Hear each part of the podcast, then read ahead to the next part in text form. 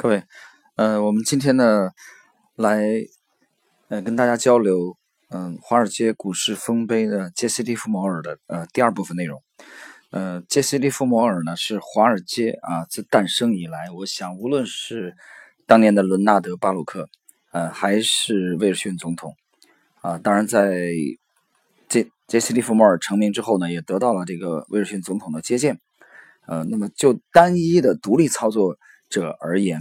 呃，那么现在无论的是摩根斯坦利啊也好，包括美林也好，这些国际投行啊，包括德意志银行，一代一代又一代的这个杰出的交易员啊，包括后辈的这个威廉奥尼尔啊、吉姆罗贝尔等等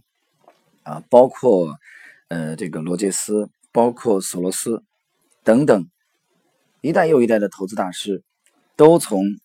杰西·利弗摩尔早年的投资经历当中啊，获取了无穷的营养。所以这也是为什么说这个埃德温·勒菲弗的这个《股票大作手回忆录》这本书不断的畅销，啊，畅销了将近一百年，而且现在还在不断的在全球各地的发行和重印。呃，那么所以这位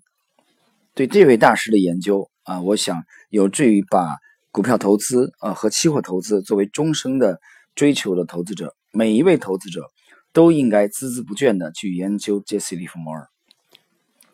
那么，杰西·利弗摩尔呢，取得了如此之大的成就，呃，那么他本人其实讲过啊，那我记得应该在呃理查德·维克夫对他的这个采访当中。当然，理查德·维克夫本身也是一个呃股市的大家啊，他在早年成名之后呢，接触过了当时华尔街非常著名的这个作手啊，就是以杰西·利弗摩尔为代表的。那么，利弗摩尔先生曾经讲过。任何人要想在投资上啊获得成功，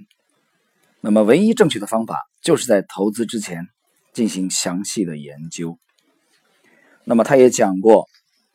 股市中成功的关键啊，主要在于知识和耐心啊。我们知道利弗莫尔先生讲的这个知识，就是有有一个漫长的呃锲而不舍的储备的知识的过程，然后呢和耐心。呃，那这里边其实我们回顾一下，他从十四岁左右开始交易啊，从这个早年的这个一个报价的一个小童啊，对股价，他当时只有黑板嘛，我讲他没有我们现在的软件，当然也没有股票技术分析的图表啊，更没有大数据的统计，通通都没有啊，只有股价的这个报价单啊和这个呃黑板，他对数字早年的这种敏感，那么在他是一八七七年出生的，在一九二二年左右。啊，他已经在股票市场、美股这个市场交易了将近三十年。这其中呢，杰西·蒂摩尔先生呢，花了将近二十五年的时间来完善自己的交易体系。啊，那这期间，他也把个人财富从五万美元呢，啊，增加到了一百万美元左右。啊，随后呢是一个破产，后来又背负了百万左右的。啊，这个债务啊，到再度东山再起，啊，至少三次以上的再起，呃，这个起落，啊，再度崛起，啊，与此相对应的，我们知道，我们政坛的有一位呃伟人，就是邓小平先生，啊，邓小平先生这一生也是三起三落，啊，最后一次的，呃，是从江西，呃，南昌的新建县，啊，从这个副总理，啊。一夜之间转为了白丁啊，带了一家在种地。后来，在呃七五年之后啊，再度复出啊，到七六年之后，这个呃到七八年之后，主持中国改革开放的这个大局。所以人的这个一生呢，会有很大的波动啊。就杰西·利弗摩尔先生而言，有许许多多的他的交易细节啊，包括他的生活的细节，都很值得我们去挖掘啊和学习。那么这里边谈到他的自律性啊，这个研究杰杰斯蒂夫摩尔呢，我也花相花了相当多的精力。我发现这个人是一个非常自律的人。呃，这位投资大师呢，有一个细节啊，跟大家交流一下。他一天的这个呃交易结束啊，他基本上都会在每天晚上的十点左右来睡，来就寝啊睡觉。因为这个时间实际上来说，我们知道呃很丰富的夜生活啊，以他这个功成名就的。呃，投资大师而言，其实非常轻松的，但是他睡得比较早，什么原因呢？啊，他本人明白一个道理，他讲，他说机敏的人啊，可以从任何的事当中获利，他们不会忽视任何能增加获利可能的事情。不够机敏的人，有时候则会忽视某个机会啊，最终一事无成。但这是原话是拿破仑讲的，所以杰西·蒂夫摩尔他明白早点休息，及早这个入眠，可以保证充足的这个精力和体力。那么每天早餐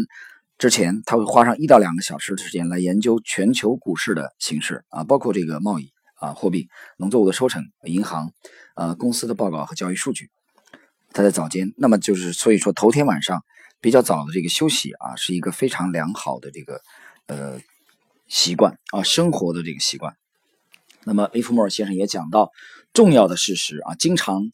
潜藏在各种各样隐匿的这种位置。也就是说，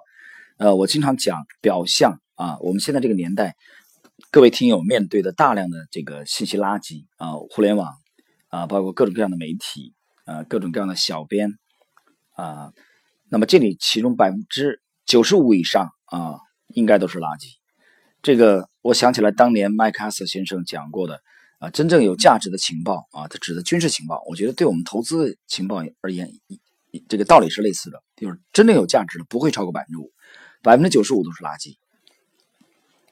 那么，怎么样才能从这种海量的这个信息垃圾当中呃解脱出来？啊，来敏锐的解剖出这有价值的百分之五的数据呢？啊，杰西·利弗莫尔先生的经历呢，给了我们一定的启发。啊，我举一个例子啊，比如说利弗莫尔先生呢，他不会因为某一位大使啊，某一位当时的这种著名的记者或者报刊的报道啊，他就呃说哪个行业比较好啊，哪个行业比较坏，他就受他所干扰啊，所左右。他会仔细的观察并且研究。啊，哪些数据可以显示某一个行业在未来的数月当中可能会出现这个突变？比如说有个新闻报道讲出一个钢铁公司啊，利用了百分之二十五到三十的产能的时候，啊，杰西·利弗莫尔告诉我们说，实际的数据是不到百分之二十。这个是他经过大量的数据比对以后得出的这个结论啊，非常精确的结论。那么他也讲，呃。投资者如果想在市场当中取得成功，应该有一定的经济学的基础知识，并且十分的熟悉各方面的情况啊，这其中包括公司的财务状况啊，公司的历史、公司的生产状况以及公司所处行业的状况啊，经济的这个总体形势。股市中的成功并无神秘之处。那么在我看来啊，这是杰西·利弗莫尔的原话：任何人要想在投资上取得成功，唯一的方法就是在投资之前进行详细的研究啊，这就是我经常讲，天上没有馅饼。所以，呃，跟很多的这个芸芸众生相比，利弗莫尔宁愿牺牲掉很多占据人们晚上十点啊，晚上十点到十二点，甚至凌晨一两点，这是一个这个消遣啊。我我早年在广东待过，我知道广东人有宵夜的习惯啊。呃，大家朋友聚一聚啊，消遣，这是很很好的一个这个时间和机会啊。所以广东的这种夜市也是非常的这个呃兴旺。但是这个时间段实际上，利弗莫尔先生已经入眠了。因为他明白，他要如果想精通这个世界上最盛大而且最困难的游戏啊，就是股市，股市的这种博弈，你要面对全球成千上万个、上万个这个聪明的脑袋的竞争啊，所以他给自己的一个生活习惯就是尽早的这个休息，保持充分的这个体力啊，这一点我觉得其实给了我们一定的呃启发。那么利弗莫尔先生也讲到，从一开始人们就要认识到。啊，股票这项投资就像法学和医学那样，需要研究与准备。股票交易也有规则，需要仔细的研究。啊，正如一个法学专业的学生为法庭做准备那样，许多人将我的成功归咎于运气。事实上，我已经花了十五年全面细致的研究股市。你甚至可以说，我已经将生命献给了股票交易。我在这项事业上集中精力，并努力做到最好。那么谈到这里，其实大家记得我之前节目讲过，这个行业的成功需要献身精神，啊，需要极度的专注，需要你抛弃掉很多与此无关的事情，持久不断的这种努力和付出。你还想想要有这个悟性啊，你要关注细节，你还要有哲学思辨的这个头脑啊。在前两天又跟一位这个我们安徽的一位投资者。呃，也是老股民了。我们交流当中，其实我呃，我们聊天啊，我谈到了这个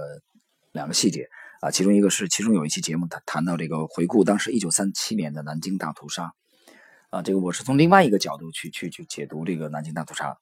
呃，那么包括啊对股票投资的这个呃一些认识，我觉得。可能彼此嘛都会这种互动呢和交流呢，可能对彼此都会有一定的这个启发。呃，那么杰西·利摩尔先生呢，他认为其实只有排除了干扰因素啊，基于事实真相、合理论证以及合乎逻辑的结论做出判断，才能得出最好的这个投资结果。啊，这点来说，其实我们可以看到他是一个非常活跃的，呃，同时又是一个非常勤奋和专注的投资者。那么。我们再谈一个细节啊，比如说他的，我记得他的私人办公室呢，它是由双开式的这个弹簧门与股票行情室隔开，啊，这是一个长方形的房间，一边呢是挂着很宽的玻璃的行情板，啊，一另一边是一排窗户，行情板上显示着三四十个活跃的龙头股票的报价和棉花、小麦、啊燕麦、玉米等活跃期货的报价。我们知道利弗莫尔先生呢，活跃在美国的这个股市和期市，啊这两个市场。那么，利弗莫尔会亲自用粉笔在这些纵列里面记下报价的各种变化，同时在股票名称缩写的下方呢记下大量的这个交易情况。那么，利弗莫尔呢非常喜欢这种形式的行情板，因为他可以通过这种行情板的了解股价的涨落、呃下跌和反弹的这个程度，以及股票的相对活跃程度。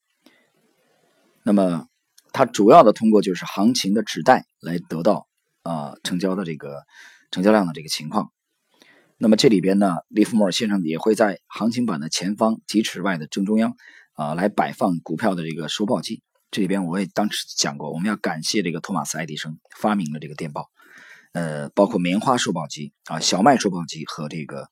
呃新闻的收报机。这样一来呢，利弗莫尔可以啊借着窗外透过来的光光线来阅读行情纸带上的内容。我记得有一次我微信圈转发了一个呃早年利弗莫尔。在阅读股票行情纸带的时候，他的一句评语非常简练，叫我从不与纸带争辩。那他讲的也就是市场啊，永远是正确的。当然，这个市场是否永远正确，我觉得我们可以辩证的来看待啊。我认为市场绝大多数情况下是正确的啊，但是有极少数情况下市场的这个定价还是有这个缺陷啊，有错杀的这种机会的。啊，如果是市场定价永远正确的话，那么大家想一想，马尔科维茨，呃，包括这个夏夏普，啊等等，这个呃华尔街的这些期权的这些大师，他们认为的有效市场假说，那就是说，你所有想了解的都已经呈现在价格里边了啊，你不需要做任何的努力了啊，你就去买这个指数投资得了。如果是这样的话，我们完全是这种被动式投资，那么怎么还会诞生出啊沃伦巴菲特？啊，杰西·利弗摩尔，呃，这个维达·奥尼尔，啊，吉姆·罗贝尔，包括杰拉德·勒布，啊，包括这个索罗斯，啊，等等等等，啊，包括这个零八年做空，呃，两房而大举成名的这个约翰·鲍尔森，怎么还会有这样如此多的？投资大师的这种诞生呢，啊，你很难解释。所以我个人认为是市场是绝大多数情况下是正确的，但是在少数的情况下，它对有一些标的的定价啊是存在了一些错杀的机会。那么也正是由于这些机会的存在，那么给了我们希望依靠独立的交易、独立的思考来持久的、稳定的从这这个市场当中获利的专业投资者，给了我们相当的机会啊。所以我们要感谢市场。那么这里面还有一个细节，就是，呃，其实我当时去研究杰西·利摩尔的回忆录也好，和所有当时的这个能找到的啊，华尔街对他的报道，我发现了一个细节，就是利弗莫尔呢，他会啊，把他这个面前的这个股美股的这个或者期货的报价的这个收报机呢，屏幕呢摆的这个摆放在一个比较高的位置，这样的话呢，他就就强迫了自己只有站立起来啊，才能去看这些报表，而而不是说。用一个这个摆放位置比较矮的这个收报机的这个屏幕，如果你摆的比较矮，他可能要坐着或者蹲着就可以了。但是利弗莫尔几乎整天都站在这个屏幕的面前，那么他认为，呃，只有站立，啊，他的血液循环才能更加的这个通畅，啊，他的头脑才可能更加的清晰。这样的话，其实对行情表的观察啊，他也用经常的散步，就是踱步的这种形式来思考。这里边这个细节让我不禁想起来了，在嗯毛泽东主席麾下的两员名将啊，一员是大将粟裕将军啊，当然其实按他的战功来说，完全应该评元帅。另外一位就是林彪啊，毛泽东早年手下有 三员爱将啊，在我记忆中，一个是黄公略，当然很遗憾，早年就牺牲了。啊，如果不牺牲的话，至少应该也是大将。另外一位就是林彪，还有一位是彭德怀。那么林彪在指挥这个东北解放战争的呃辽沈战役的这个期间啊，当时我看了他的这个回他的这个警卫员季中全的回忆录，那么谈到过对记者谈到过这个一个细节，林彪有两个习惯，一个喜欢啊三个习惯，第一个喜欢这个吃黄豆啊，他在思考问题的时候经常会抓一把东北的这个炒黄豆嘛。啊，喜欢吃黄豆。另外一个喜欢散步，第三喜欢看地图。在当时的这个指挥辽沈战役的这个双城子，呃，这个民居里边，东北民居里边，林彪对着这个大的军用地图，不断的在啊，在思考，在踱步，在散步。那么与此对应，在中国的淮海大地上，那么呃。淮海战役的总前委的另外一位成员就是粟裕将军，同样是一位研究地图的高手。啊，粟裕一生研究，无论他的杰作《苏中的七战七捷》也好，还是指挥的从小淮海啊得到毛泽东批准以后，又扩展为了大淮海，全歼了国民党五十五万军队的淮海战役的辉煌成功，啊，奠定了粟裕这个中国人民解放军啊。一线指挥员的地位啊，粟裕的其实他的辈分是比较低的，啊，我记忆中在当时南昌起义的时候，我们解放军，呃，一九二七年八一南昌起义的时候，粟裕只不过是一个级别非常低的这个，呃，基层的这个成员而已啊，他的这个资历啊，跟林彪也好，跟彭德怀，包括跟刘伯承就更不能比了啊，包括叶剑英，但是后来能如此的这个，呃，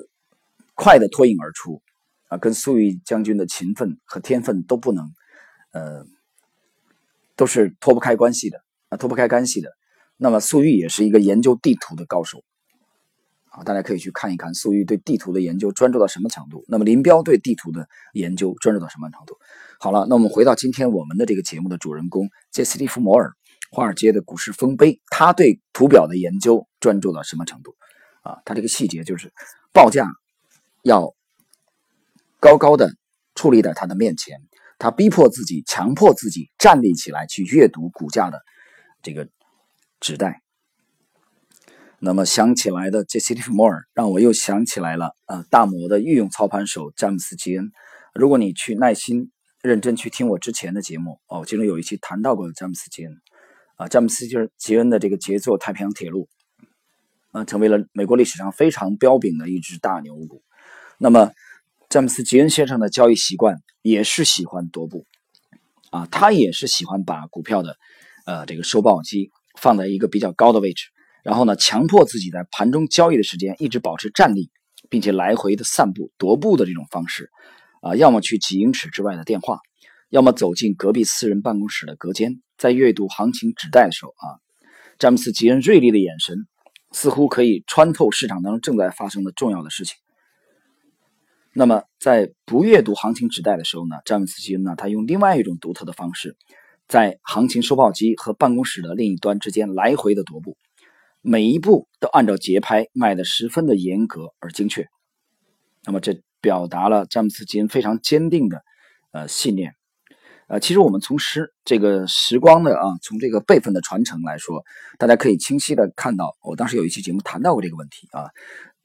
早年的杰西·利弗摩尔。我认为他是研究过前辈詹姆斯·吉恩的交易习惯的啊，所以这个细节，呃，我们认为他有可能借鉴了他的前辈啊吉恩先生的交易习惯